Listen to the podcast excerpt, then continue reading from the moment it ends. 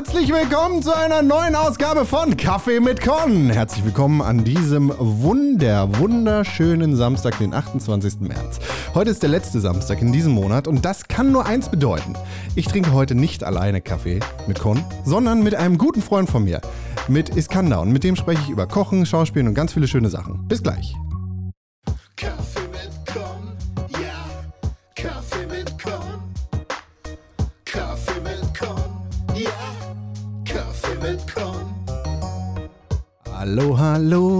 Ja, ja, ja. Hallo, hallo. Hallo und herzlich willkommen zu einer neuen Ausgabe von Kaffee mit Con. Schön, dass ihr eingeschaltet habt und schön, dass ihr hier seid und vielleicht diesen Samstag zusammen genießt. Mit mir, mit uns, mit euch. Und bevor wir anfangen, sehe ich gerade schon, dass mein lieber Gast Iskander die ganze Zeit spricht und redet und versucht sich hier einzubringen, aber man hört ihn einfach nicht. Das ist Absicht. Oder das ist doof. Wenn wir jetzt zusammensitzen würden, dann könnte man ihn tatsächlich hören, aber leider ist es der aktuellen Situation geschuldet, dass wir übers Internet diesen Podcast aufnehmen wollen, müssen, auch wenn wir das nicht wollen. So, eigentlich hätte ich mich lieber mit ihm zusammengesetzt, eine Tasse Kaffee getrunken, aber das geht halt leider nicht, weil wir nicht dürfen. So, und Gesundheit geht vor. Deshalb heute ein bisschen schlechtere Audioqualität, als sie- es eigentlich sein sollte. Aber das tut dem Gespräch nichts ab, da bin ich mir ganz sicher, denn er ist ein guter Kerl, der gut reden kann.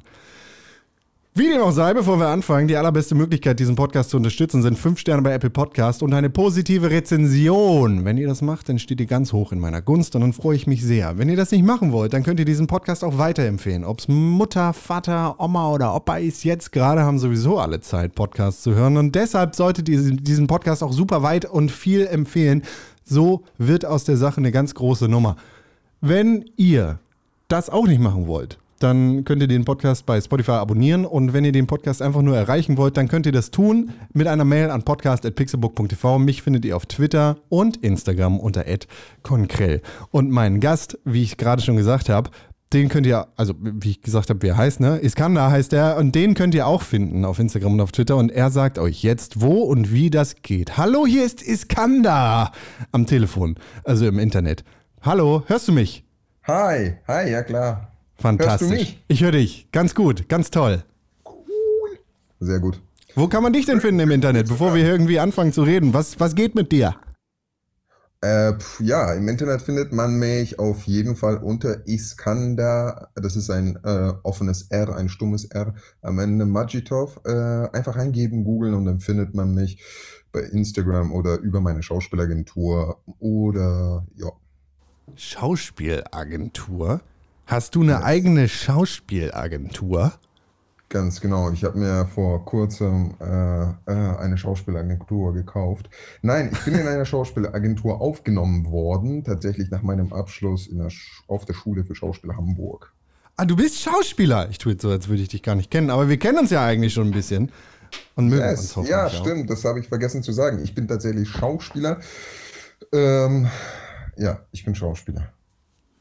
Cool. Aber nicht nur, natürlich. Ich habe äh, ähm, also ganz viele Sachen gemacht. Ich, ich, du, ich fange einfach an, von mir zu erzählen. Ist es okay? ja, ich bitte darum, dafür bist du hier. Okay. Easy. Ich nenne dich jetzt einfach Easy. Ich hoffe, das ist okay, denn das Also- ist eigentlich dein Name. Ja, das ist voll okay. Es gibt auch einen äh, Food-Channel auf Instagram, der heißt kochen.ist.easy. Das ISI. ist nämlich meine zweite Leidenschaft. Die große Selbstbeweihräucherungsshow hier. Sollte ich machen, wurde mir vorher gesagt im Briefing von meiner Agentur, die du angeschrieben hast. ähm, ja, ich bin tatsächlich ausgebildeter Koch und die Ausbildung begann ich mit äh, 16 Jahren und die habe ich dann auch abgeschlossen. Mit 19 kam dann nach Hamburg, habe hier in ein paar Restaurants und äh, Küchen gekocht und gearbeitet und dann habe ich einen Schauspielkurs besucht, so ein, so ein Orientierungskurs für Leute, die nicht wissen, was die Schauspielerei ist. Und das ist eigentlich ganz schön, kann ich eigentlich jedem ans Herz legen. Das ist, äh, man macht sechs Wochen mit äh, richtigen Schauspielcoaches, ein paar Übungen und Aufgaben und das ist ganz interessant. Da habe ich rausgefunden, dass die Schauspielerei voll mein Ding ist. Ähm, in Usbekistan, da wo ich herkomme, habe ich äh, in einer Kindersendung mal mitgemacht, ein paar Mal, und das hat mir große Freude bereitet, vor der Kamera zu stehen. Echt, was hast du denn da gemacht? Ich Ich äh, war in so einer Kindersendung und erst war ich so ganz hinten, nicht bei der ersten und gar nicht zu sehen so richtig. Und dann wurde ich äh, bei der nächsten Kindersendung als Hauptgast und äh, sozusagen Redner äh, eingeladen. Worum ging's Ding da? aber, dass ich einfach nur ein Satz später nach dem Schnitt von mir reingenommen wurde. Worum ging es denn da in der Sendung? Es ging ganz, das ist so eine Kindersendung, das musst du dir vorstellen, wie, ähm, ich kenne keine einzigen Deut also Tigerentenclub. ein- eins, zwei, drei, ja, eins, zwei oder drei kennt man doch, oder nicht? Dass da jede Woche Letzte andere Chance Kids sind, es vorbei. gibt einen Moderator. Ja. Ja, genau, sowas. Und ähm, da waren auch ganz viele Kids und äh, mein Onkel kannte die Moderatorin ziemlich gut und äh, deswegen wurde ich auch eingeladen. Das war sein Geschenk an mich. Und bei der nächsten Sendung wurde ich wieder eingeladen und dann durfte ich auch mitsprechen, nicht nur Komparse sein sozusagen, sondern auch vorne die Antworten geben auf die Fragen der Moder- Moderatorin. Und dann gab es auch Preise zu gewinnen. Ach Danach geil. war ich der Star auf der Schule. Der hat da mal Du mitgeschrieben. lachst. Das heißt, für dich war von Anfang an eigentlich klar, das Kochen ist zwar geil, das macht dir richtig viel Spaß, aber eigentlich willst du Schauspieler sein. Ich wollte nie Koch werden, das sage ich dir, wie es ist. Ich, äh, das ist jetzt richtig schlimm. Ich wollte aber schon immer Schauspieler werden. Dafür, Und- das sage ich dir jetzt, machst du es aber ziemlich gut. Dankeschön, vielen Dank. Aber das Kochen wurde mir sozusagen mit, ähm, mit einerzogen von meiner Oma. Ich musste immer in der Küche mitstehen und viele würden jetzt sagen, ja, ich musste auch in der Küche stehen. Nein, nein, ich musste wirklich in der Küche stehen und ich müsste sowas wie ähm, Bratansatz machen mit sechs und sieben und äh, Tomatenmark anrösten und äh, eine Brühe klären, Marmeladen kochen. Also da gab es das gleich volle Programm mit Nudeln selber machen aus Wasser und Grieß. Also das habe ich bei meiner Oma alles gelernt, irgendwann auch vergessen. Und als ich in Deutschland war und meinen Realschulabschluss gemacht habe, wusste ich nicht, was ich machen soll. Und dann sagte mein Vater zu mir, du, äh, so Fernsehköche verdienen ja auch gutes Geld. So, mir, stimmt. der Lava, der Lichter, guck mal. Genau, der Melzer damals ganz groß, ist, ist er immer noch. Ähm, da hieß es, ja geil, dachte ich mir, das mache ich dann. Dann habe ich ein Praktikum, schulisches, sagt man schulisches Praktikum? Ich glaube ja. Ich Schülerpraktikum? glaube ja. Schüler, Schulisch, Schülisch, Schü, Schülisch Praktikum. Sch- Schülisch Praktik, äh, äh, äh, ein Praktikum gemacht in einem Gasthaus in Itzehoe, in einem Hotel Adler heißt es, weiß ich noch ganz genau. Ich glaube, das ist drei oder vier Sterne und in einem Hotel Mercure. gibt auch das Hotel die Rabe. Genau, das waren beides Hotels, weil ich unbedingt wissen wollte, wie das funktioniert. Ähm, nicht nur ein Restaurant, eine Küche, sondern wie das ganze Gastgewerbe an sich funktioniert. Außerdem gab es dafür auch, äh, da wurden auch aus, aus, also Ausbildungsstellen ausgeschrieben. Und die habe ich dann gemacht. Und bei dem ersten musste ich jeden Tag 25 Kilogramm Kartoffeln schälen und äh, kleine Salate machen. Und bei dem zweiten musste ich am ersten Tag das komplette Gemüsekühlhaus putzen. Und für Verständnis, so ein Gemüsekühlhaus hat schon seine sechs Quadratmeter. Und äh, da kommst du rein mit einem Lappen, mit einem 10 Liter Eimer, mit Spülewasser. Dann musst du Regale abbauen, alle Regale putzen, musst die Decke putzen, musst die Wände putzen, den Boden putzen. Das habe ich an meinem ersten Arbeitstag gemacht. Hat dir das Spaß gemacht? Das war absolut. Das war der Horror. Ich hab, bin da nach Hause gekommen und habe gesagt, ich gehe da nie wieder hin. Ich mache was anderes. Und dann gut. sollte ich tatsächlich äh, ein Praktikum beim Obi machen, Ja. äh, Baumarkt, und habe mir aber eine Woche vorher den Arm gebrochen, somit fiel das flach. Und habe mich dann im Hotel Merkel beworben, weil ich mir dachte, gut, das hat wenigstens einen Namen, Hotel Adler nicht wirklich. Das mache ich dann jetzt erstmal. Und dann habe ich das angefangen und das waren sehr turbulente drei Jahre dort, dreieinhalb. Ich wurde nach der Lehre übernommen und dann dachte ich mir, jetzt musst du weg. Jetzt musst du in eine Großstadt. Und dann habe ich mich äh, beworben in Berlin, München, Hamburg und in Köln. Und äh, die erste Stelle, die mir zugesagt hat, das war Hamburg, Chibul Restaurant. Dann habe ich gesagt, da gehe ich hin. Und dann bin ich ins Restaurant Chibul gegangen und habe da angefangen zu arbeiten. Warum ich das alles erzähle, das klingt zwar sehr langweilig, aber das eine hat immer mit dem anderen zu tun. Im Restaurant Chibul habe ich einen sehr guten, sehr, sehr, sehr guten Freund von mir kennengelernt. Der ist Karl Pille, jetzt mittlerweile. Vorher hieß er Karl Kat. Der hat geheiratet und den Namen seiner Frau angenommen. Und er hat mal zu mir gesagt, ey, komm mal mit ähm, in die Klimperkiste, das ist da am Darmtor bei den äh, Kolonnaden. Ähm, ich stelle dir mal meine Freundin vor, dann trinken wir was und lernen uns kennen, alle zusammen. Dann bin ich dahin und habe äh, Alexandra kennengelernt. Alex, seine Freundin damals, jetzt Frau. Und das war so lustig. Wir haben sehr viel ausgetauscht, sehr viel gelacht und saßen, glaube ich, bis 4 Uhr morgens draußen, haben Wein getrunken und dann meinte sie zu mir, du musst, du musst auf jeden Fall auf die Schauspielschule hier in Deutschland, du musst es mal ausprobieren. Und dann habe ich das immer von mich hergeschoben und habe gesagt, ja, ja, ja, ja, weil sie nämlich Schauspielerin ist. So, Ah, so kommt der Schuh raus, ne? Ja, genau. Ähm, und dann habe ich gesagt, ja, ja, aber wo? Ich will eigentlich vor die Kamera, ich äh, habe Angst vor der Bühne. Und sie sagt so, Schule für Schauspiel Hamburg, da wo ich war. Die machen auch Kameraabschluss mittlerweile. Und dann dachte ich, ja, cool. Ähm, und dann habe ich das trotzdem immer vor mich hergeschoben. Dann haben die aber ein Jahr später gesagt, wir ziehen jetzt nach Australien, da wo Karl gebürtig herkommt. Ähm, und du musst uns versprechen, dass du da wenigstens so einen Kurs machst. Das habe ich dann zugesagt, zugesichert. Und meine Eltern haben mir das zu Weihnachten geschenkt. Dann habe ich diesen Kurs gemacht und habe mich in die Schauspielerei verliebt. Nice. Erneut. Ja, das ist ja, das ist ja geil, wenn da so, ne, wenn der Bogen wieder geschlagen wird. Angefangen als Kinderstar hab in Usbekistan zum Koch geworden und dann wieder auf die Schauspielschule. Genau, Kinderstar in Usbekistan. Ja, das klingt äh, größer, als es tatsächlich war. Wie muss man sich das denn so vorstellen als Kinderstar in Usbekistan? Ich meine, die Kinder wollen wahrscheinlich alle Autogramme von dir haben, weil du in dieser einen Sendung gewesen bist. Alle sind total scharf auf dich. Die Girls fliegen auf dich. Hast einen eigenen Ja, Wandteppich. ein ein Wandteppich, hast du gerade gesagt. Ja. Ja, genau, genau, ja, nee. Ähm, das war ähm, ganz, ja, meine Oma hat sehr viele Wandteppiche an der Wand hängen. ähm, und äh, das ist so Tradition in Usbekistan, viele Wandteppiche zu haben. Und ähm, ja, das war ganz lustig. Ich bin in Tschetschik aufgewachsen, das ist, das sind 40 Kilometer von der Hauptstadt Taschkent entfernt. Und da bin ich ähm, in die fünfte Klasse das letzte Mal gegangen, glaube ich. Ja, genau, und dann bin ich gewechselt. In der sechsten war ich schon in Taschkent, in der Hauptstadt. Und meine Mutter hat in der Hauptstadt gearbeitet.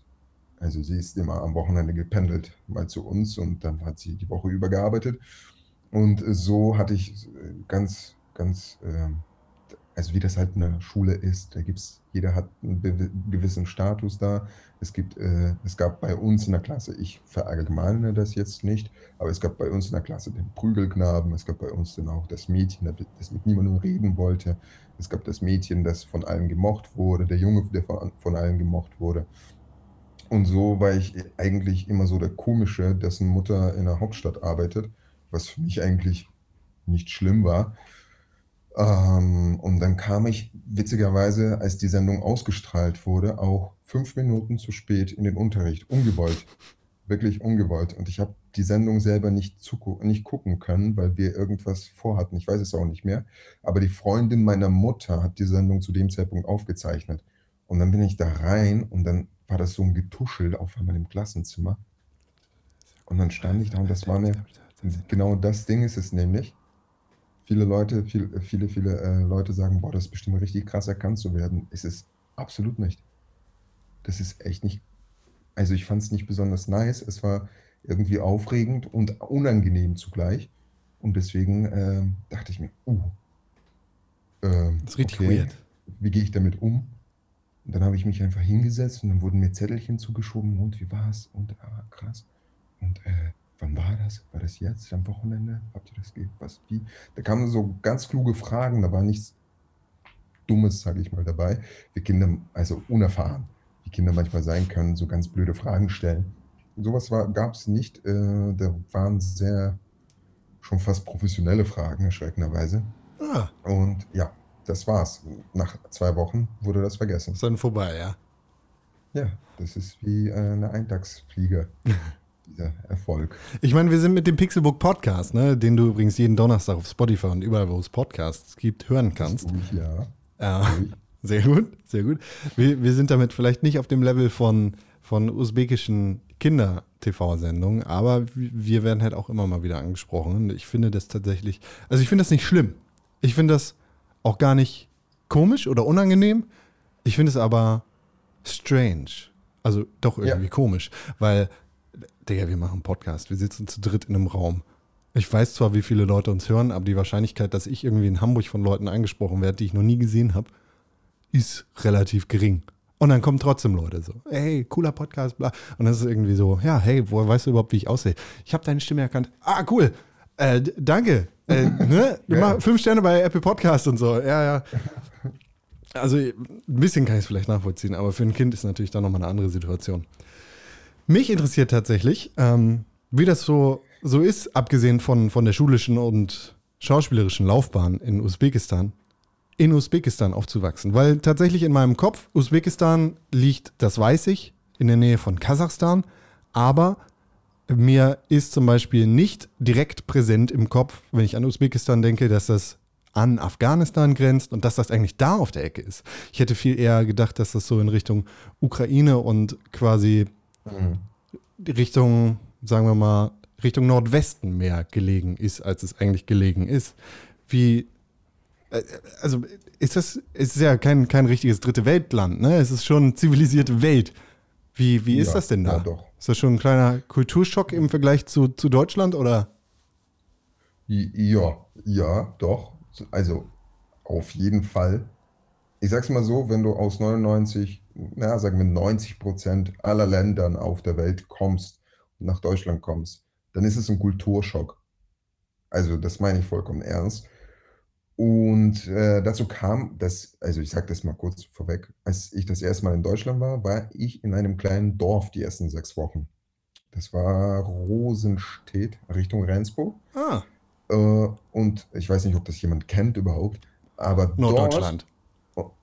Ja, und dort bin ich das erste Mal gelandet und das war der absolute Kulturschock für mich. Ich konnte kein Wort Deutsch. Wo sind die ganzen Wandteppiche? Nee, das, also so, ja, genau. Das, äh, die Zimmer waren alle komplett nackt, ohne Wand, Wandteppiche. Die Wände weiß, das war wie im Krankenhaus. Nein, Spaß. ähm, ja, und äh, ich sollte am nächsten Tag, meine Mutter hat es mir aufgetragen, du gehst jetzt dahin zum Bäcker und kaufst Brot. Und du sagst, ich weiß nicht mehr, was sie zu mir gesagt hat. Ähm, ich weiß auch nicht mehr, was ich gesagt habe. Ich hatte Geld dabei. Dann war diese überfreundliche Frau da, äh, die beim Bäcker stand.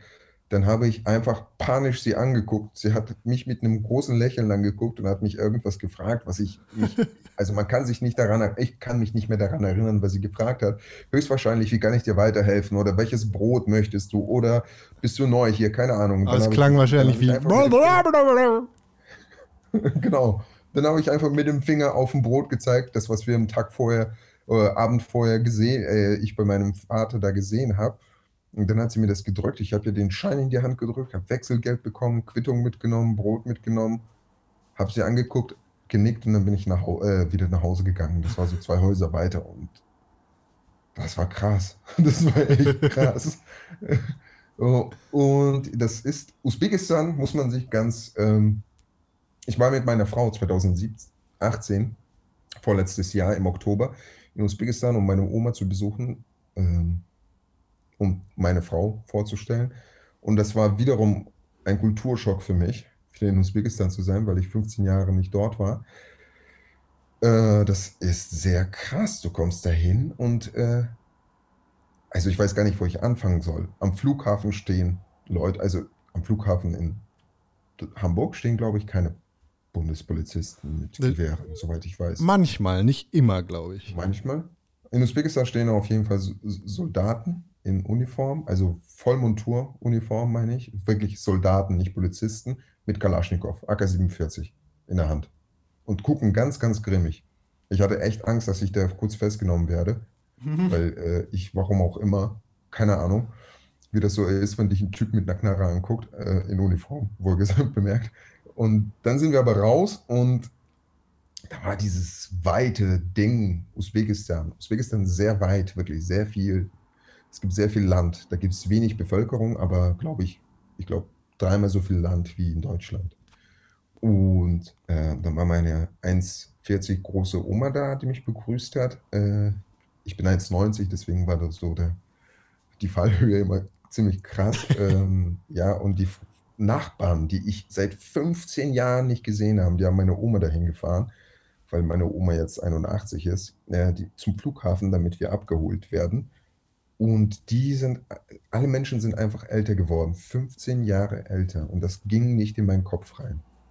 Das ist Das krass. ist ey. jetzt wie eine Therapiestunde, das finde ich ganz gut eigentlich. Das habe ich äh, äh, erzählt. Und dann habe ich als allererstes die kaputten Straßen gesehen, die kaputten Häuser gesehen, diese Lehmhäuser. Ähm, also die Straßen, es existieren. Die erste Frage, die mir meine Frau gestellt hat, ich weiß nichts über Usbekistan, habt ihr da überhaupt Straßen? Ja, wir haben Straßen, wir haben ein einigermaßen funktionierende äh, Politik, würde ich fast sagen. Ähm, ja, wir haben auch, also Na? wir haben 90% Arbeitslosigkeit. Weißt du, 90! so das ist. Viele Leute arbeiten schwarz oder von Tag zu Tag, fahren als Taxifahrer oder helfen auf dem Markt aus beim Einladen und Ausladen, verkaufen selber was auf dem Markt, schwarz wohlbemerkt. Und das sind, das ist echt überkrass. Jeder kämpft ums Überleben. Wenn du da einen Job hast, wirklich einen Job, Job, nicht einfach einen zwei Wochen Job, sondern einen Job, Job, dann bist du echt der King. Du hast dann auch eine Wohnung, du hast ein Auto und das sind Statussymbole, die was bedeuten in Usbekistan. Das war mir damals nicht so klar, als ich da gewohnt habe, gelebt habe. Die erste Frage nämlich kam nicht an meine Frau gerichtet. Meine Frau verdient übrigens mehr Geld als ich, weil ich selbstständig bin und meine Frau ist äh, äh, Textchefin bei einer Zeitschrift. Und kein Mensch hat sie gefragt, was sie verdient. Kein Mensch. Die haben alle nur gesagt, oh, die ist aber schön, die ist aber schön. Mhm, mhm. Und dann kamen die Blicke alle zu mir und was verdienst du und wie, wie arbeitest du und habt ihr ein Auto und habt ihr eine Wohnung oder habt ihr schon ein Haus? Also das sind so ganz bekloppte Fragen, anstatt zu fragen, ey, wie fühlst du dich nach 15 Jahren wieder hier zu sein? Das hat mich halt keiner gefragt, hat niemand, außer meine Frau natürlich. Und Usbekistan ist sehr rassistisch Ja? aber nicht, nicht faschistisch rassistisch, sondern ähm, rassistisch in dem Sinne, dass die usbekischen Bürger, also Usbekistan war früher mal ein Teil der UdSSR. Ja. Und da gibt es russischsprachige Mitbürger, usbekischsprachige Mitbürger. Und das war vor 2004 immer alles ganz gut. Die Amtssprache war Russisch, also ganz gut für Leute, die Russisch sprechen. Und ich habe Russisch gelernt, meine Muttersprache. Und Usbekisch war immer so ein bisschen nebenbei. Ich habe damals schon gedacht, hm, ist ja komisch, das Land heißt Usbekistan, aber Usbekisch ist, wird wie eine Fremdsprache behandelt. Und als ich weggezogen bin, 2004, kippte das Ganze. Das ganze System wurde über Bord geworfen und Usbekisch wurde zur Amtssprache, zur Hauptsprache äh, an den Schulen. Und da mussten auch sehr viele russischsprachige Leute, wie ich mitbekommen habe, wegziehen, sich Jobs suchen. Und viele usbekischsprachige Leute haben dann Möglichkeiten für die Jobs bekommen. Da wird es halt ha- mega krass getrennt. Super, super krass getrennt. Hm, hm. Ich habe noch nie einen russisch aussehenden, sage ich mal so, bei der Miliz hier gesehen in Usbekistan. Okay. We weißt du, was ich meine? Also so, so krass wird das da getrennt. Ja. Also da, die schimpfen über die Kasachen, die Mhm. nach, das Nachbarland, die schimpfen über die Kirgisen, das Nachbarland, über die Afghanen, die schimpfen einfach über alles und über jeden. Die Nachbarn sind kacke, viele Leute sind kacke und trotzdem sind die irgendwie besser drauf als hier in Deutschland. Ich glaube, es liegt am Wetter. Also das meine ich im, im, im Sinne rassistisch. Ja, ja, okay. Da wird es noch, das, also die, die benutzen Begriffe, die ich hier niemals aussprechen würde auf der Straße. Und das habe ich tatsächlich auch hier in Deutschland lernen müssen. Dass das nicht. Tolerant, Ja. dass es nicht normal ist. Dass es einfach nicht normal ist und nicht menschlich ist. Sowas. Spannend. Aber finde ich total Ja. faszinierend. Jetzt habe ich 25 Minuten gequatscht, Digga. Ja, fast. Ja, fast. Ja. Aber ist okay, dafür bist du ja auch da. Ist deine Therapiestunde Ja. bei Kaffee Ich mit fühle mich Kopf. gleich viel besser. Vielen Dank für diese Stunde. Sehr, sehr, sehr schön. Ja, was ich, also was ich tatsächlich sehr, sehr faszinierend finde, ist, ähm, wie du deinen Weg gemacht hast aus Usbekistan hierhin und dass, dass das auch was geworden ist. Ich meine, du bist relativ früh hierher gekommen, hast dann entsprechend auch schnell irgendwie die, die Sprache hier gelernt, auch wenn der eine Zwischenfall beim Bäcker da nicht ganz so erfolgreich gelaufen ist. Und äh, ja, hast dann irgendwie tatsächlich auch deinen dein Traum in die Wirklichkeit umgesetzt. Das finde ich total Ja, schön. wollen wir kurz die Corona-Krise abwarten, okay? Ja, so als Selbstständiger ist das gerade nicht ganz so entspannt, sagen wir so. Nicht? Nee, gar nicht. Nee, nee, nee. Aber, No, no. aber wenn man, wenn man so Aber. will, ne, ich meine, wenn man deinen Namen bei IMDb, der Internet Movie Database, eingibt, dann sieht man auf jeden Fall schon, dass da was passiert ist. So. Und das sind jetzt auch gute deutsche Institutionen, in denen du da irgendwie zu erkennen bist. Zum Beispiel hier neun Folgen, gute Zeiten, schlechte Zeiten, als Milo Aha. Tu- Turayev. Turaev. Genau. Wie war das so? Das war lustig. Das war sehr lustig. Nee, das war ganz, ganz witzig tatsächlich, weil es gab eine Casterin da äh, in dieser Produktionsfirma, die gute Zeiten, schlechte Zeiten produziert. Ich sehe in dein. Herz. Ist das immer noch der Song? War der das damals? Ich, Sehe gute Zeiten, Ahnung. schlechte Zeiten. Nein, nein, nein. Naja, erzähl weiter. Also ich sag's dir, wie es ist. Ich habe jeweils nur eine Folge reingeguckt, um zu gucken, wie, äh, wie die Themen da so bearbeitet werden.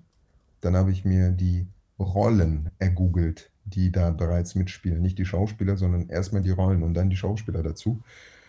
Und äh, so habe ich das dann, äh, so habe ich mich darauf vorbereitet. Das war ganz lustig. Also, meine Agentin hat die Casterin, die gute Zeiten, schlechte Zeiten besetzt hat, mal kennengelernt und die wurde, die wurde auf mich aufmerksam, hat mich dann nach Berlin eingeladen zum Casting. Ich war beim Casting, die fand mich super, mochte mich sehr. Ich mochte sie, weil sie so ein straighter, direkter Typ ist.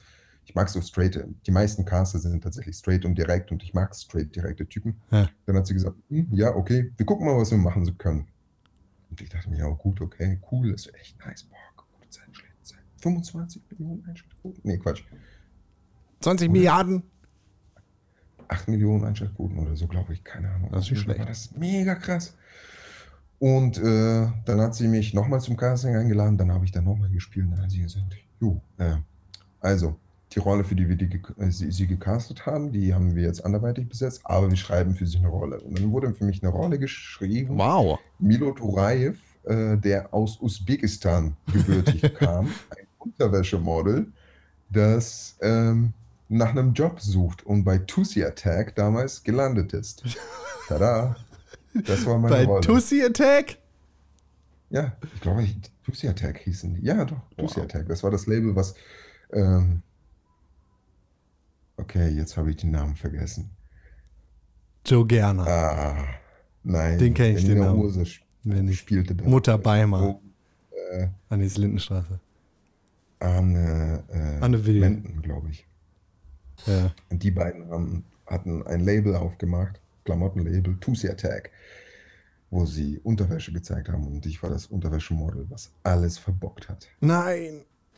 Yes. Und so wurde halt natürlich auch mein Ende vorher bestimmt, so bin ich dann da raus. Bist du da gestorben oder was ist passiert? Nee, nee, nee, nee, ich bin abgehauen. Ich, Oh. bin, ich bin abgehauen. Das heißt, es gibt einen Weg wiederkommen kann. zurück. Genau. Ich warte seit fünf Jahren darauf, aber äh, nee, vier Jahren, vier Jahren mittlerweile. Vier, vier. Noch nicht fünf. So. Also du hast quasi dich selber gespielt und kommst hoffentlich bald zurück zu GZSZ. Ja, das äh, hoffentlich. Hoffen wir's mal. nee, ja, klar. Also du, ich sag's mal so, Spielen ist Spielen, ne? Und wenn man spielen kann, dann ist es doch nice. Aber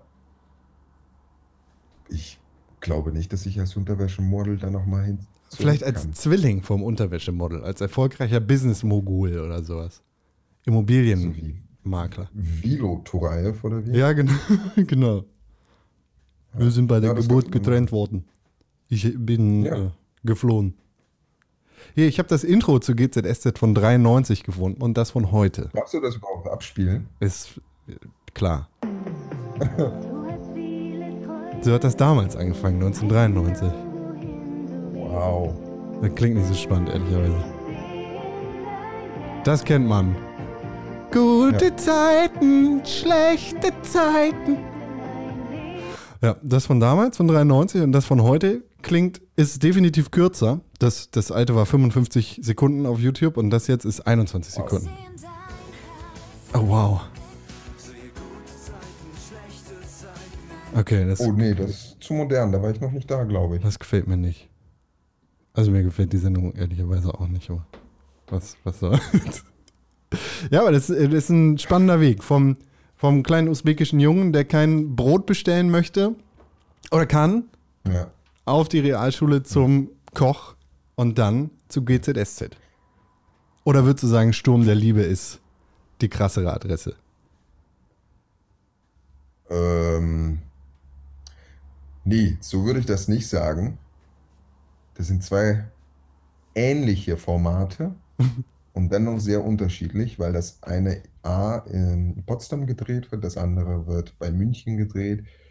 Und die Mentalitäten der Menschen ist auch ein bisschen anders. Ja. Und die Produktionen an sich sind ein bisschen anders, die Themen sind anders und so weiter.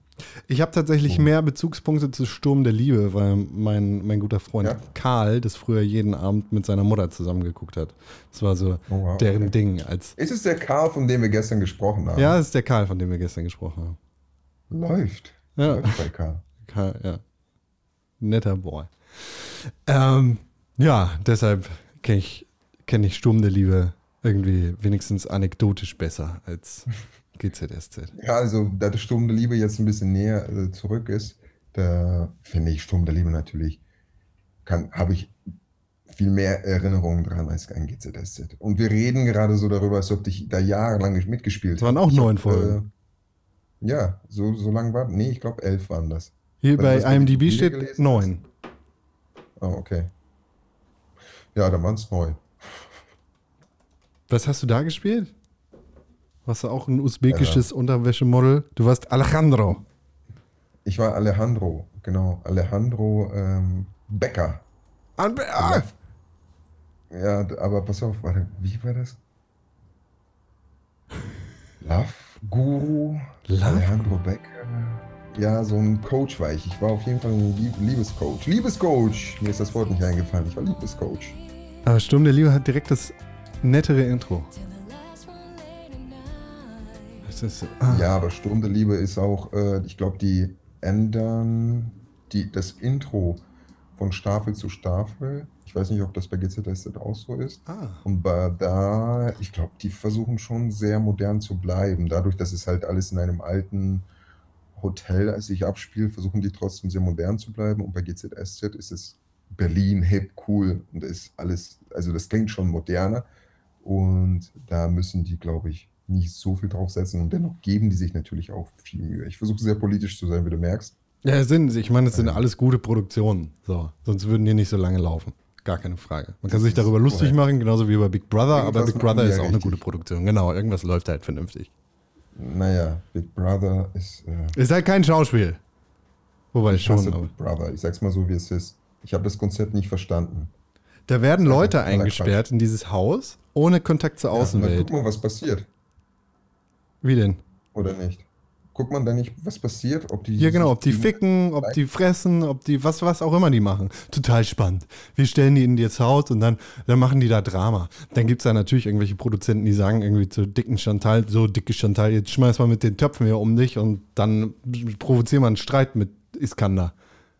So, und dann kommt die an und schmeißt Töpfe auf dich und dann gibt es einen Streit und die Leute feiern das voll ab und dann fickt ihr am Ende. So.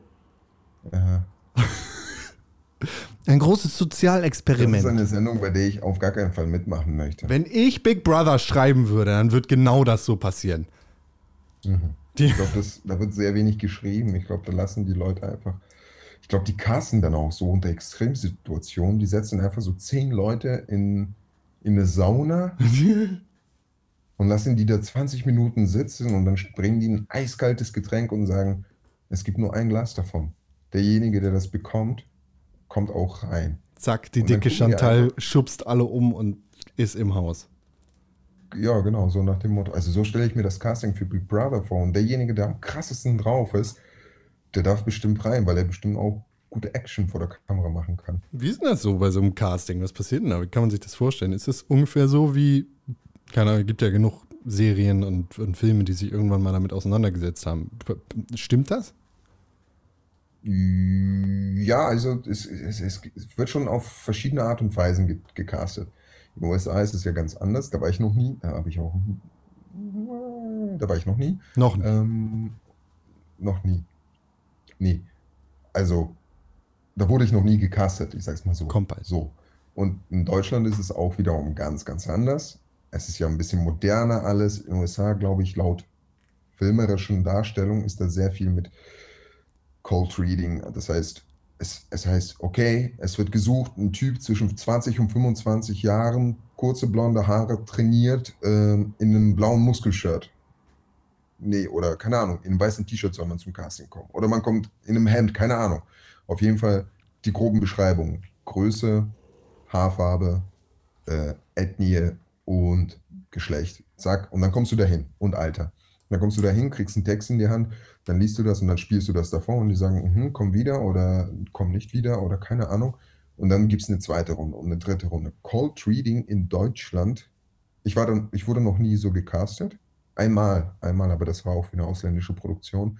Ähm, und in Deutschland geht das ganz anders. Erst wird so ein Casting ausgeschrieben. Dann macht man E-Casting meistens. Also E-Casting online. bedeutet, ja, ja, fast, fast, fast nicht online, sondern man dreht was, dann hat man diese Datei und dann verschickt man die online. Und dann Okay. gucken sich die Caster das an und dann bist du vielleicht zum zweiten E-Casting gebeten. Mhm. Und dann machst du noch ein E-Casting und das, wie das jetzt bei äh, Sturm der Liebe zum Beispiel war, das hat dann vollkommen genügt, dass ich das eine E-Casting gemacht habe. Und dann wurde ich schon besetzt, weil die gesagt haben, ah ja, diesen Typen, der passt perfekt für die und die Rolle, die Ach, nehmen krass. wir. Bei GZSZ war das wiederum anders. Da musste ich, glaube ich, gar kein E-Casting machen. Da war ich sofort dort, musste mich aber vorher vorbereiten. Also das heißt, du hast eine Woche vorher den Text genau. gekriegt und dann kannst du den einstudieren und dann geht los, oder was? Ja, ja, also eine Woche vorher ist äh, schon ziemlich gut geschätzt. Ich glaube, es wird ein Termin festgelegt. Nee, stimmt schon eine Woche vorher, doch.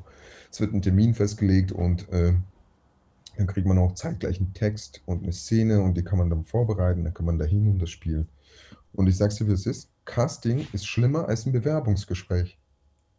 Warst du mal so richtig aufgeregt von einem Bewerbungsgespräch? Nee, Noch nie in deinem Leben? nee, nicht wirklich aufgeregt. Vor Also bevor bei, so? bei, bei, einer, bei einer Uni zum Test schreiben. Aber dann Warst du da, ja, sehr aufgeregt? nicht mal. Ja, da war ich tatsächlich sehr aufgeregt. Also ich war, habe ich dir ja schon mal erzählt. Ich glaube, ich habe das in diesem Podcast auch schon mehrfach erzählt. Ich habe ja irgendwie zwei Jahre Jura studiert und dann Mhm. habe ich den Bums mit den Medien gemacht. Und ähm, bevor ich Jura studiert habe, bin ich auf so eine hier, oh, super Elite, Elite Rechtswissenschaft Uni, so eine Privatuni hier in Hamburg äh, zum, zum Auswahltest gegangen. Da war ich tatsächlich aufgeregt, weil es mein Kindheitstraum gewesen ist, Anwalt zu werden. Und ich wollte unbedingt dahin. Und dann bin ich da angekommen, war frisch aus der Schule raus, äh, tätowierter Junge, setz mich dahin und war so, wow, cool, hier lerne ich interessante, spannende Menschen kennen, mit denen ich hoffentlich mein ganzes Leben lang zusammenarbeite und yay! Und das ist dann ganz schnell wieder verflogen. Und seitdem bin ich da gar nicht mehr so. Also das ist halt verflogen, weil ich dann irgendwie als tätowierter Junge da saß neben so einem Schickimicki-Mädchen, das halt, ne, ist hier Elite-Uni und Privat-Uni, kannst du dir gar nicht leisten, du Pöbel. Ja. Äh, die neben mir saß und als ich dann irgendwie mein Hemd hochgezogen habe und mein Tattoo sichtbar wurde, die mich so angeguckt hat und plötzlich angefangen hat, mit mir zu reden, als wäre ich geistig zurückgeblieben. Weißt du, was das Wow. ist? Okay. Und da war für mich klar, okay, ich mache diesen Test hier heute nicht zu Ende. Ich gehe mm, never, fuck you. Und ähm, seitdem bin ich irgendwie auch nicht mehr so richtig aufgeregt vor solchen Geschichten. Weil wenn eins nicht geht, dann geht das andere. Aber ich kann natürlich verstehen, dass vor allem bei so einer großen Produktion wie GZSZ viel, viel dranhängt und dass da die Pumpe geht. Äh, ja, ja, erstens das und zweitens war das mein erstes großes, also nicht erstes, aber das war eins der ersten großen Castings für so eine konkrete Sache. Das hast du direkt gekriegt, Alter. Nee, ja, nee, also wie gesagt, ich wurde da nicht für die Rolle besetzt, aber für eine andere. Für mich wurde da eine Rolle geschrieben. Das ist ja noch viel besser eigentlich. Ja, ich glaube, das hat auch was. Ja, ja, das ist schon cool. Ich will das nicht klein machen, aber ich glaube auch, das hat damit was zu tun, dass die Casterin einfach so richtig cool war. Ja, ja, klar. Hängt da an vielen, vielen Geschichten. Also viele Caster sind cool, fast alle Caster in Deutschland sind cool. Und in der Schweiz und Österreich auch. Die sind alle Sollen nicht alle anrufen. super cool. Wenn irgendwelche Caster zuhören. zuhört, ey, ihr seid so cool. Ey. an. Alter. Aber vorher, bevor ihr Easy anruft, fünf Sterne bei Apple Podcast und eine positive Genau. Rezension, sonst kommt er nicht. Ne? Ganz genau. Und auch ein Follow bei Insta. So. Ja. So. Genau. Aber jetzt gerade hast du ja weniger Schauspiel und mehr Kochen, beziehungsweise die Kombination aus beiden irgendwie zu deinem Haupttagesgeschäft gemacht, ne? Jo. Ja. Ähm, boah, das ist. Also wenn ich anfange langweilig zu werden, musst du einfach mal das Intro einspielen. Da hätte ich schon lange aufgelegt. Ja, gut, das war Kaffee mit Con und Easy. Vielen Dank, dass ihr zugehört habt.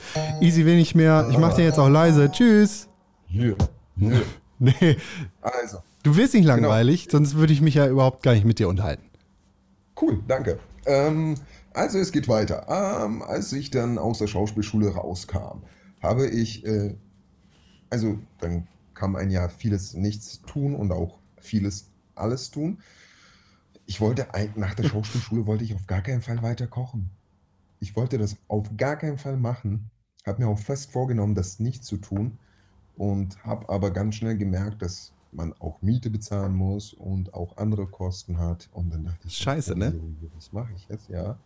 Und dann habe ich meinen damaligen Mitbewohner gefragt, ey, pass auf, kann ich irgendwo arbeiten? Dann hat er mich an eine Agentur vermittelt, die Werbeflächen vermietet. Hast du schon mal davon gehört? Ja, ja. Irgendwo so ein Fernseher hängt und da wird so eingeblendet, Fahrschule äh, Harburg. Es gibt auch die, beste Fahrschule meiner Hamburg. Ja, irgendwie sowas. Und diese Flächen sollte ich vermieten und nach 15 Minuten, nachdem ich das machen sollte, habe ich rausgestellt, hat sich rausgestellt für mich, dass wir das für McDonald's machen. Dann bin ich zum Chef, habe gefragt, ey, machen wir das, arbeiten wir für McDonald's? Dann hat er gesagt, nein, wir sind ein eigenständiges Unternehmen und machen das. Ich so, ja, aber faktisch verkaufen wir Werbeflächen auf den Fernseher im McDonald's. Und das ist unser einziger Kunde, also arbeiten wir für McDonald's. Und der, da meinte er zu mir, ja, wenn du das so siehst, ja. Und dann habe ich gesagt, gut, dann kündige ich, ich gehe jetzt. Ich wollte auf gar keinen Fall für McDonald's arbeiten. Dabei bist du doch Koch. Ähm, das ist Systemgastronomie, das ist was anderes. Äh, ich bin Koch. Und dann bin ich die Straße hoch und ein Restaurant vor meinem Haus war so ein kleines Restaurantchen. Rest, ein kleines Restaurant, ich glaube, das sind so 20, 30 Plätze. Juli heißt es, das Restaurant Juli am Schulterblatt. Sehr empfehlenswert. Da kann man jetzt gut Essen abholen, übrigens. Ähm, weil man ja jetzt nicht essen gehen darf und sich nicht sehen darf. Aber abholen kann man das ganz gut.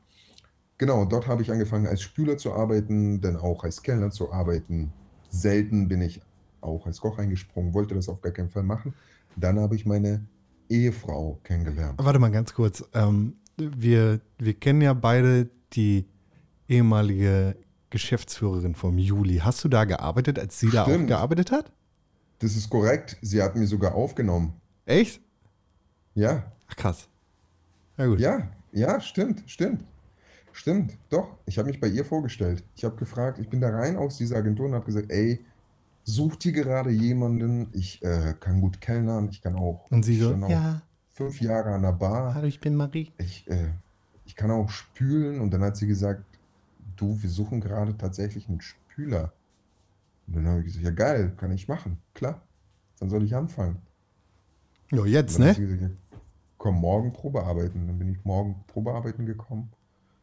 Dann habe ich da angefangen. Weil Spülen habe ich in meiner Ausbildung in der Küche sehr oft gemacht. Und das kann ich ziemlich gut. Und sehr effektiv. Zerbrichst du dich auch so auf, wenn jemand dir anbietet, deine benutzten Sachen in der Küche zu spülen, ja? Ja, sehr, sehr auf. Ja, und dann habe ich meine Ehefrau kennengelernt. Meine Ehefrau kommt aus, äh, ist Journalistin, kommt aus der äh, Medien, Medienbranche, Verlagsbranche. Kann man, ja. Und äh, dann, als wir zusammengekommen sind, ist sie auf eine Reise gegangen und ich habe dann immer noch nach einem Job gesucht, immer wieder kleine Jobs gemacht, Promotions gemacht und das hat immer ganz gut funktioniert. dann meinte meine Frau zu mir, ey, die suchen in dem Verlag XY, ich sage jetzt keinen Namen, einen Foodstylisten. Und ich so, aha, Foodstylist. Foodstylist. Nie gehört. Angefangen zu googeln, habe dann gemerkt, alter Schwede, ich habe damals eine Kochausbildung angefangen, weil ich genau diesen Shit machen wollte. Geil. Das, was diese Frau aus New York da macht.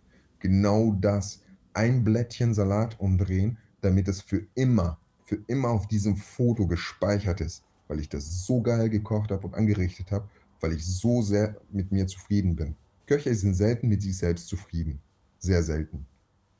Aber Foodstylisten, Foodstylisten immer. Ja, Foodstylisten auch nicht immer. Sehr selten. Aber man hat das, was man gemacht hat, diesen Erfolg, den hat man da. Den sieht man immer. Der geht nie verloren, der geht nie flöten, es sei denn, die Festplatte ist im Arsch.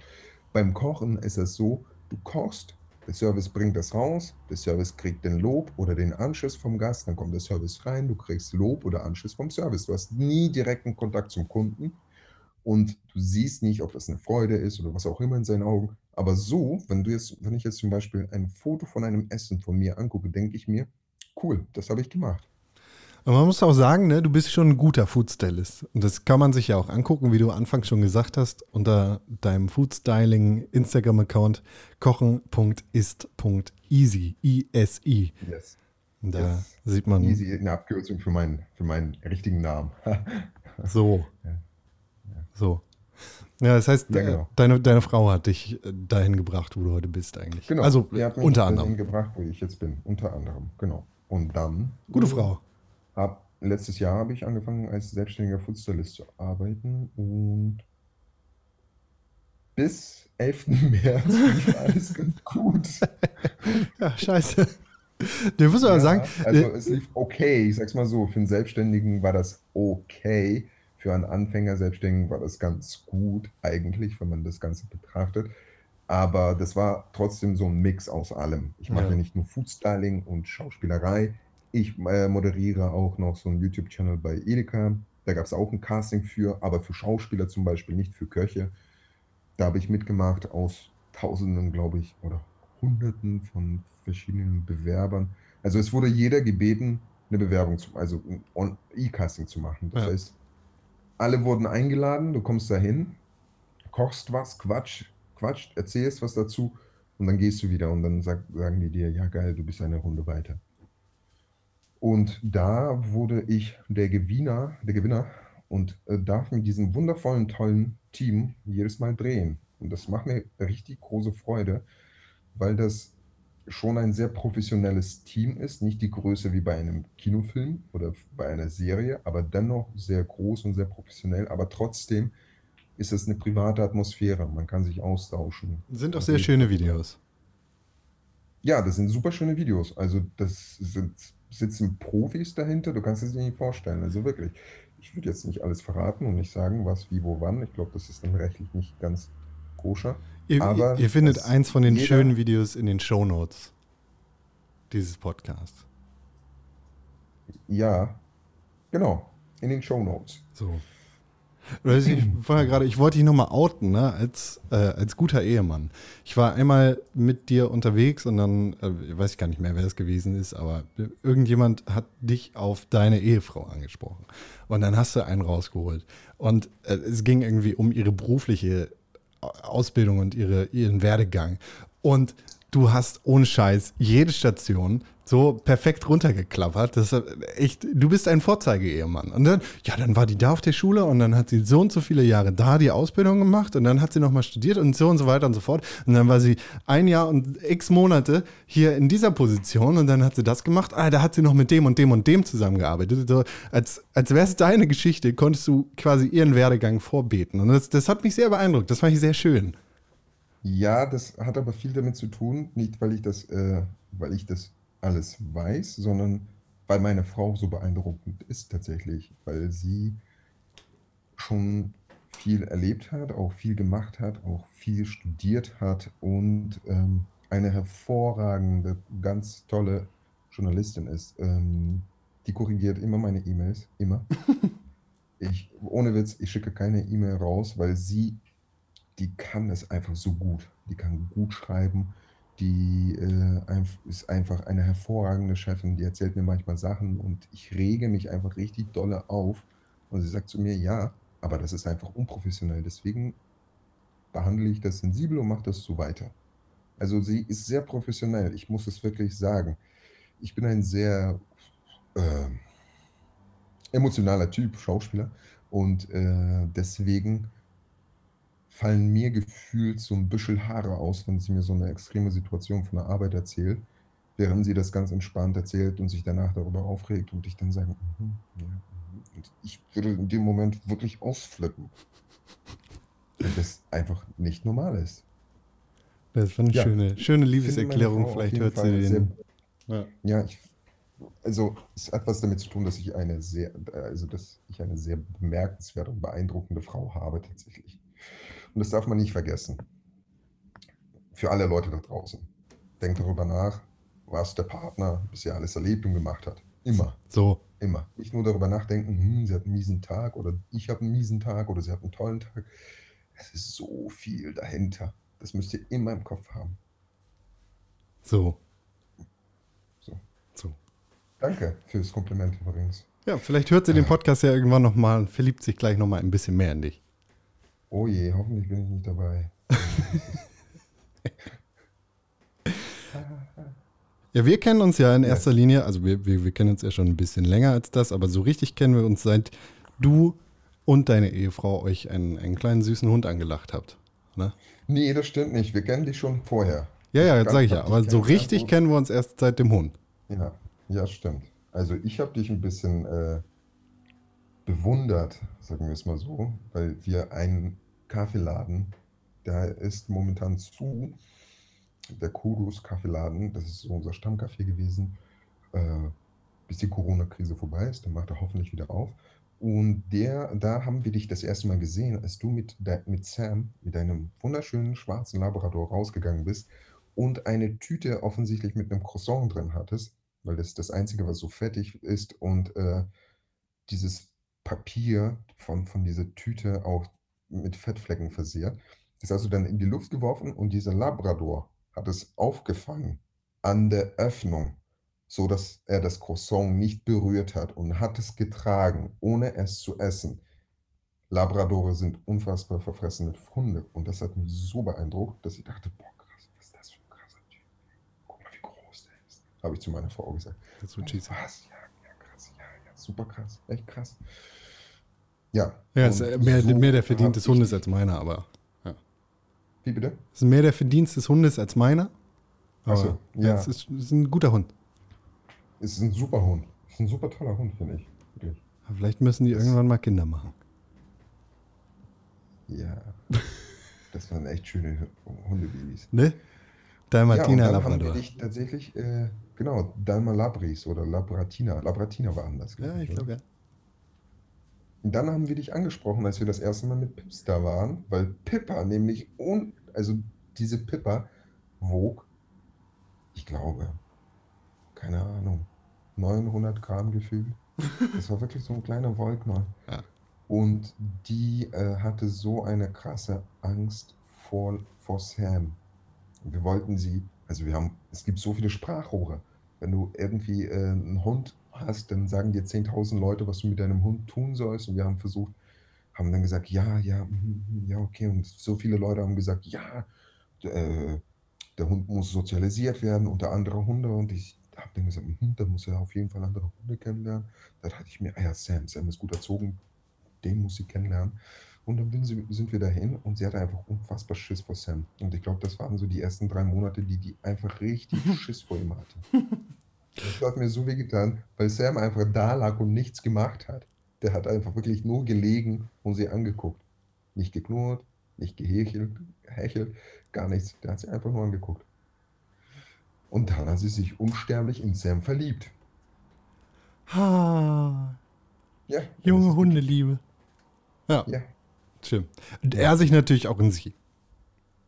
Genau. Das sage ich jetzt nicht so. Er freut sich immer sehr. Er sieht, äh, er sieht und riecht und hört das immer kilometerweit weg, wenn wir euch sehen. Echt? Krass, okay. Ja, er wird dann immer ganz Also- ungeduldig, macht dann immer so ein bisschen Übersprungsscheiße und läuft irgendwie voll los und ignoriert den Hund erstmal, aber dann ja, ist er Ja.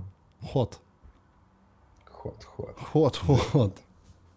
Du hast ja ursprünglich eigentlich ein ganz anderes Thema überlegt. Du wolltest ja gar nicht mal so sehr über dich reden, sondern irgendwie ein spezielles Thema hier Genau. einbringen, ne? Damit hast du mich gestern überfallen, so ein bisschen. Also, was heißt überfallen? Ich dachte mir, ja gut, dann reden wir halt über mich. Wie spannend kann es sein?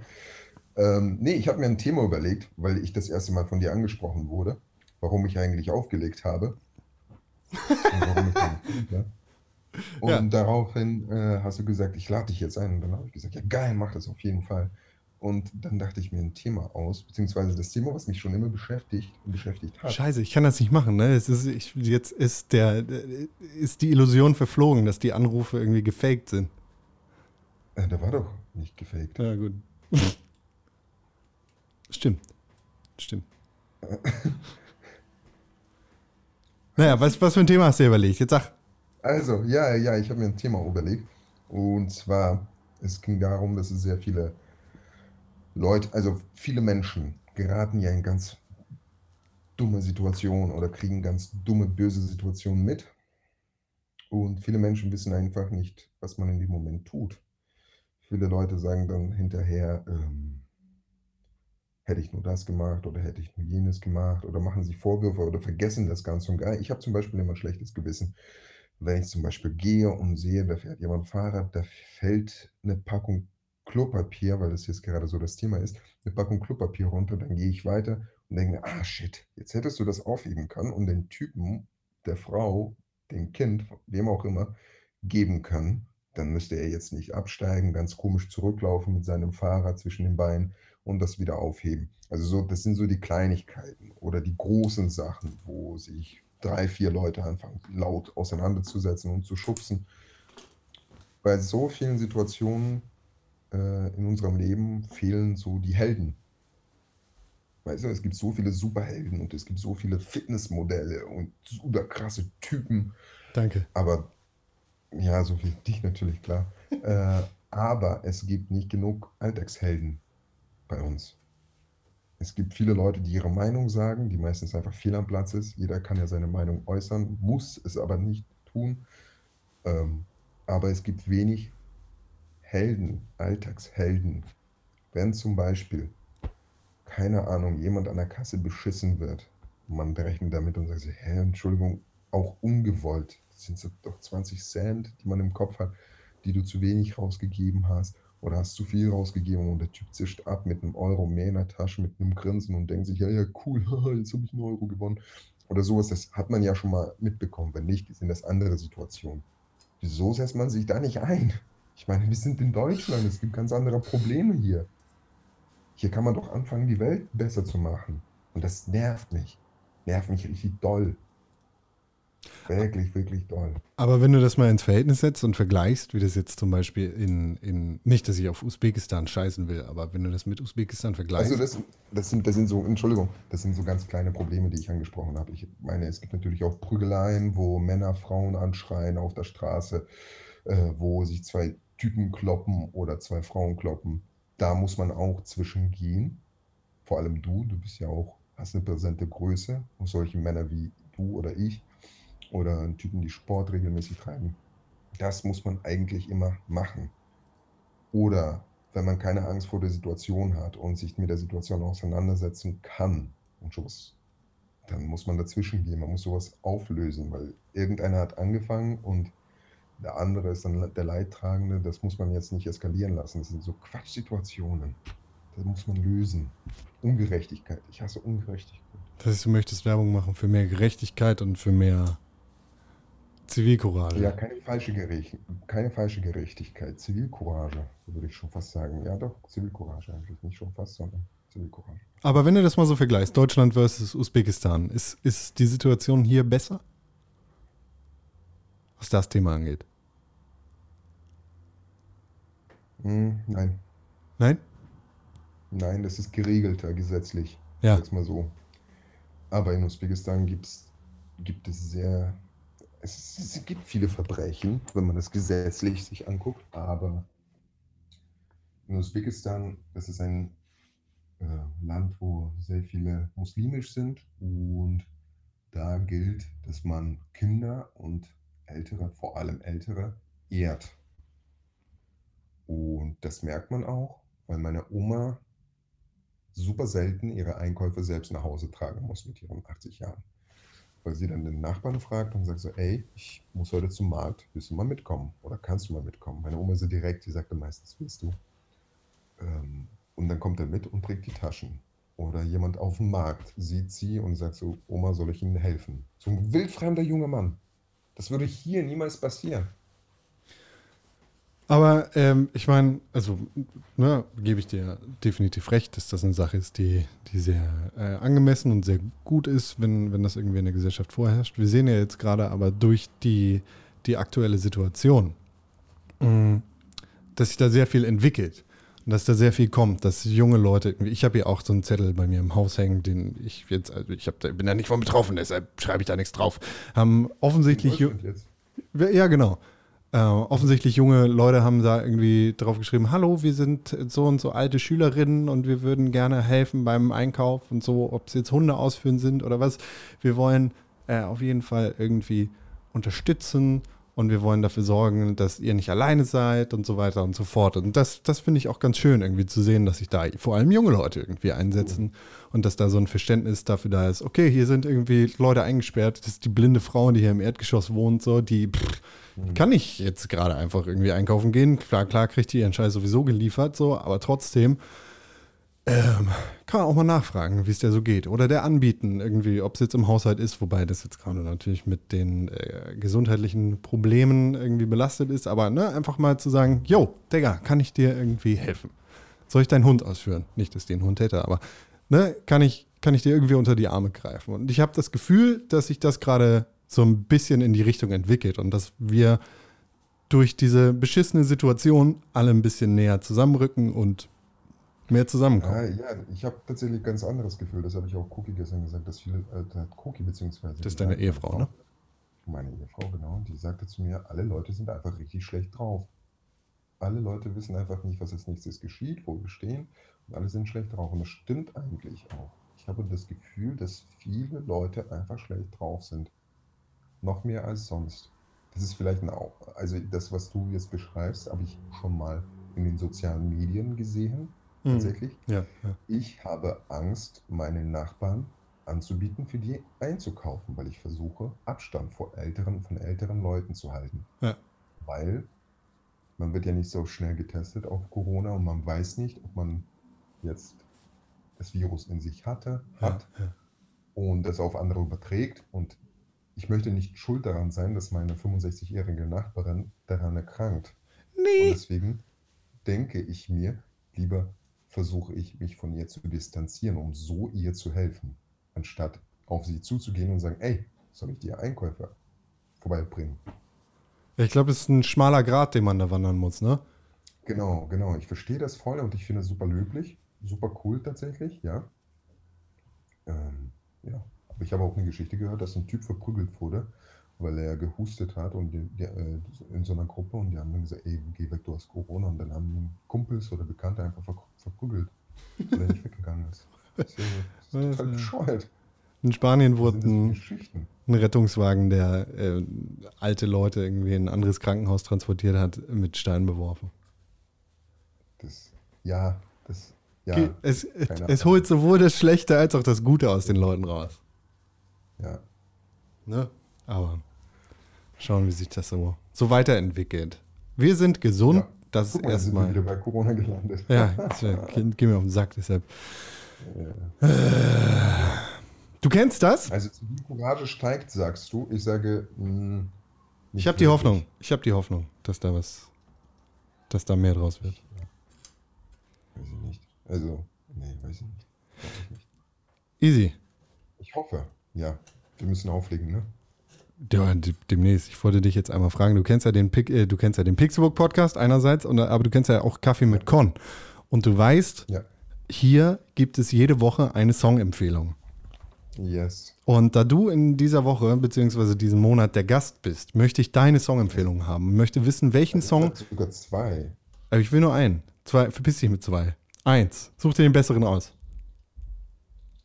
Also den einen habe ich äh, gestern gehört und die Version Das ist ja eigentlich keine so Song-Empfehlung, den kennt man, den muss man nicht empfehlen. Den Song ist einfach eine andere Version, die, die fand ich mega nice. Und den anderen habe ich mal in einer anderen Playlist gehört und den fand ich ebenfalls mega nice. Und deswegen würde ich gerne zwei sagen, wenn ich darf. Du kannst den einen Darauf sagen, aber den anderen empfehlen wir. Ah, okay. Also ich habe eine Version von Mr. Sandman gehört. Ich weiß gar nicht, wie man das ausspricht. S-Y-M-L. Alles groß geschrieben, alles zusammen. Sümmel. ist Simmel. vielleicht die Band. Darf man das anspielen? So 30 Sekunden? Nee, ne? Eigentlich darf man alles nicht. Darf Nee, man darf alles nicht. Machen wir trotzdem immer bei Kaffee mit Con. Mr. Sandman von Simmel. Ist nicht deine Empfehlung, sondern willst du einmal sagen, ist ganz cool, ja? Ist halt eine mega krasse Version. Ist ein mega cooler Song. Oh, Entschuldigung, bin jetzt auf Play vorhin gekommen. Nee, stimmt nicht. Also stimmt schon, ist eine coole Version. Ist cool. War das Ah. jetzt falsch? Habe ich das jetzt einfach. Nee, ich habe Play gedrückt. Schon richtig. Ah, okay. Was wolltest du empfehlen? Ich würde empfehlen Napkins von Riz Lavi. Napkins. Rice Lavi? Riz Lavi? Okay. Da bin ich mal sehr gespannt, was das für ein Song ist. Yeah. Yeah. Der ist ziemlich chillig. Ja, mehr chillig können wir gerade gut gebrauchen. So in dieser Zeit, wo wir alle zu Hause eingesperrt sind und ein bisschen gefangen sind zu Hause. So. So. So, Schluss. Können nicht zu viel abspielen davon. Jetzt kriegen wir hier Ärger und werden verklagt. Yes. Cool. Easy. Cool. Ja, Con, das ist, äh, ich wollte schon immer mal einen Podcast aufnehmen. Hab das aber nie gemacht. Machst du das jetzt Das öfter? ist das erste Mal. Du hast mich sozusagen entjungfert beim Podcast aufnehmen. Nee, das ist Quatsch. Entjungfern darf man nicht sagen. Das ist ja. Da gab's, das ist ja auch ein Problem. Das sagt Was? Man. Nee, das ist Quatsch. Das ist ein anderes Thema, müssen wir da äh, au- auf jeden Fall irgendwie uns mit dann aus, auseinandersetzen. Was? Aber ich habe den ersten Podcast mit dir zusammen aufgenommen. Das Ich- ist schon ziemlich. Ich habe deinen Podcast Jungfernhäutchen platzen lassen. Nee, das sagt man doch auch nicht. Das Hä? ist auch mega. Was ist das? Das sagt man einfach nicht. Das ist super Na? krass einfach. Das, ich möchte das nicht aus deinem Munde hören. Ich möchte, dass du dir nicht nur die Hände, sondern auch den Mund jetzt auswaschen gehst. Okay. Das reicht. Es reicht. Schluss damit. Jetzt, jetzt, jetzt ist aber auch gut hier, junger Mann. Schön. Ich Aber weiß- äh, machst du jetzt öfter Podcast? Ähm, ich weiß, ich weiß es nicht. Also ich würde das dann jetzt, also es geht ja super, ist ja super e- easy eigentlich. Ja, easy. Genauso wie Easy. Kochen Man ist. redet einfach richtig viel. Ich rede gerne richtig viel. Jetzt haben wir über eine Stunde viel geredet. Das, jetzt bin ich erstmal zwei Tage lang ruhig. Sehr gut, sehr gut. Ist, genau deshalb rede ich auch so wenig im privaten Leben. Also du empfiehlst Napkins von Riz Lavi. Das findet ihr natürlich wie immer in Yes. der begleitenden Spotify Song Playliste. Yes, Findet ihr auch in den Shownotes. Easy. yes. Es war wunderschön mit dir Komm. zu reden. Auch wenn wir uns nicht Äh, persönlich getroffen haben. Ganz meinerseits. Persönlich ist immer schöner. Aber hier ging es heute Das auch. stimmt. Erzähl doch nochmal, wo bist du zu finden und was kann man so mit dir machen im Leben? Ich bin zu finden bei Instagram unter iskander-machitov oder bei Instagram kochen.ist.easy, E-S-I am Ende. Ähm, ja, sonst gerne googeln über meine Agentur oder einfach Facebook gibt es ja auch. Da findet man mich. Twitter-Account habe ich, aber irgendwie hakt es immer wieder und das funktioniert nicht. Deswegen muss ich mit Twitter googeln. Ähm, Wenn ihr Caster seid. Dann kauft den Ja. Mann. Stimmt. Genau, dann kennt ihr die Schauspielvideos, die Filmmakers, da ist mein Demo-Reel zu sehen. Ja, ich würde mich sehr freuen. Und sonst meine Agentin ist Kali. Cool. Easy? Agentur Genuin. Easy, es war wunderbar. Sag den Leuten auch nochmal, was die allerbeste Möglichkeit ist, diesen Podcast zu unterstützen. Natürlich 5 Sterne beim Apple Podcast. Und ein super tolles Kommentar dazu. Dann abonnieren Du hast noch Spotify. 20 Sekunden. Gerne auch runterladen, wenn man jetzt zum Beispiel im Wald unterwegs ist, das habe ich ab und zu mal gemacht. Und immer weiter sagen. Nicht nur dem Vater, Oma, Tante, sondern auch dem Freund, der Freundin, der Ehefrau und den Nachbarn. Einfach an die Tür klopfen und Fünf. durch den Schlitz schreien, ey, Kaffee mit Korn hören oder aus dem Fenster, Fenster aufmachen und Danke, Easy. rausschreien, Danke. War schön mit dir. Auf Wiederhören. Ja, danke. Jetzt wollen wir noch einen scheiß Joke machen, ne? Da fällt mir keiner ein.